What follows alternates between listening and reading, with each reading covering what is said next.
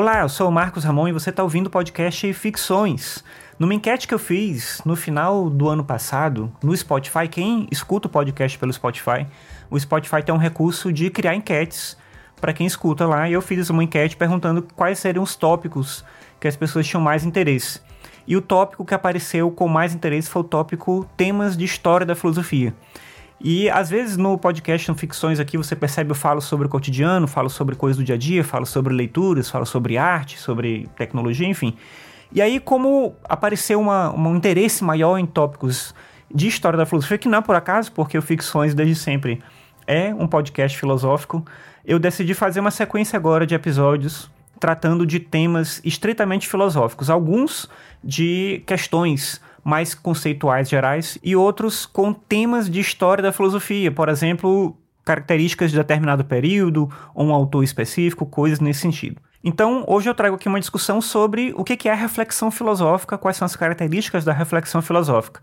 Essa discussão que eu trago aqui também está em vídeo lá no meu canal, que é no YouTube, que é o Conexão Filosófica, se você preferir acompanhar em vídeo, está lá também.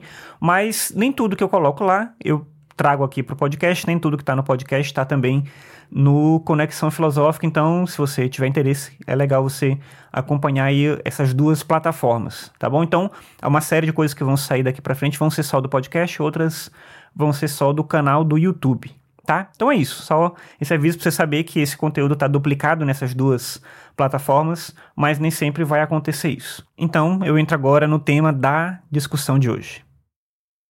Eu lembro que em uma das minhas primeiras aulas de filosofia, o professor falou pra gente sobre as características da filosofia, sobre o que fazia a filosofia ser diferente de outras áreas do conhecimento. E para fazer isso, ele apresentou um conceito de filosofia criado pelo filósofo brasileiro Demerval Saviani.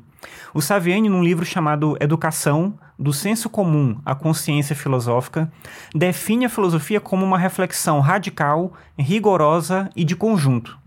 Eu lembro que quando o professor colocou essas palavras no quadro, eu vou confessar para você que eu não entendi de início o que, que aquilo queria dizer. Radical, por exemplo. Radical, para mim, parecia como uma coisa extremista, intransigente. Rigorosa eu consegui entender, mas de conjunto. O que, que queria dizer que a filosofia era de conjunto? Podia ser qualquer coisa. Só que a explicação que ele fez depois faz sentido. A reflexão filosófica é radical porque ela busca a raiz das coisas, a origem, o início. O Aristóteles, no conceito que ele criou de filosofia, ele diz que a filosofia é a episteme por excelência que busca as primeiras e últimas causas do ser em geral. Ou seja, ela busca as primeiras causas, a origem de tudo que existe, sendo o objeto dela, o objeto da filosofia, o ser em geral, o conhecimento amplo, aquele conhecimento que abrange todas as coisas.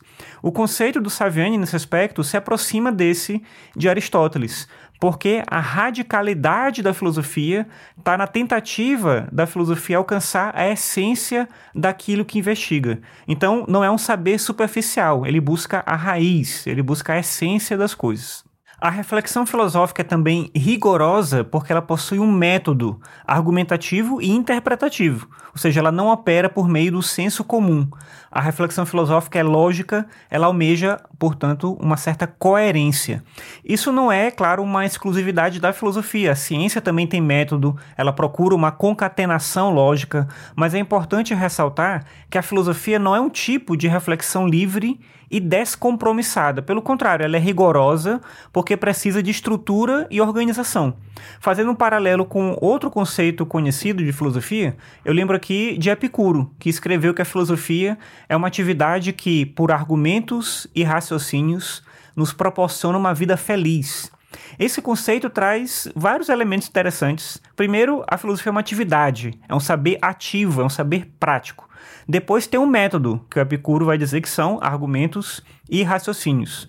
E por fim, tem um objetivo bem definido. Na visão do Epicuro, esse objetivo é nos proporcionar uma vida feliz. A ideia é não analisar esse conceito aqui, mas eu reforço o aspecto do método, que está lá no conceito do Saviani também. Ou seja, a filosofia é rigorosa porque ela procede por meio de determinados caminhos. Não é uma coisa aleatória, não é uma especulação de qualquer jeito, como muitas vezes as pessoas pensam que a filosofia é. É pensar de qualquer forma, falar o que quiser, é, refletir de qualquer maneira, e não é exatamente isso. Por último, a reflexão filosófica é de conjunto, porque busca relacionar os elementos de análise.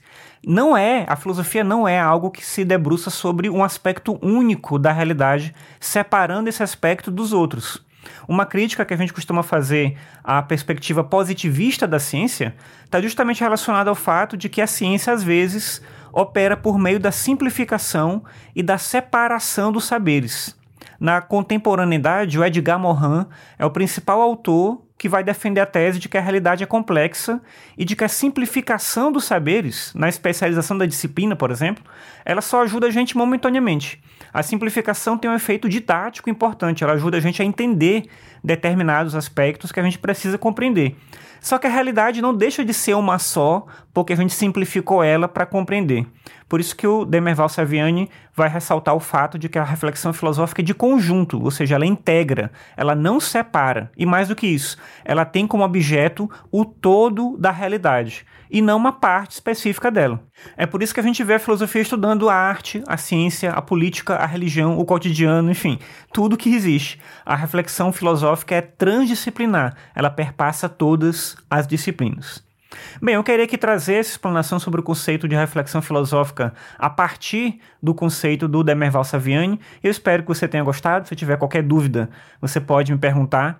No meu site tem todos os meus contatos e links para as coisas que eu produzo. E o meu site é marcosramon.net. Lá você encontra mais informações sobre as coisas que eu tenho feito. Bem, então é isso. Até mais. Tchau.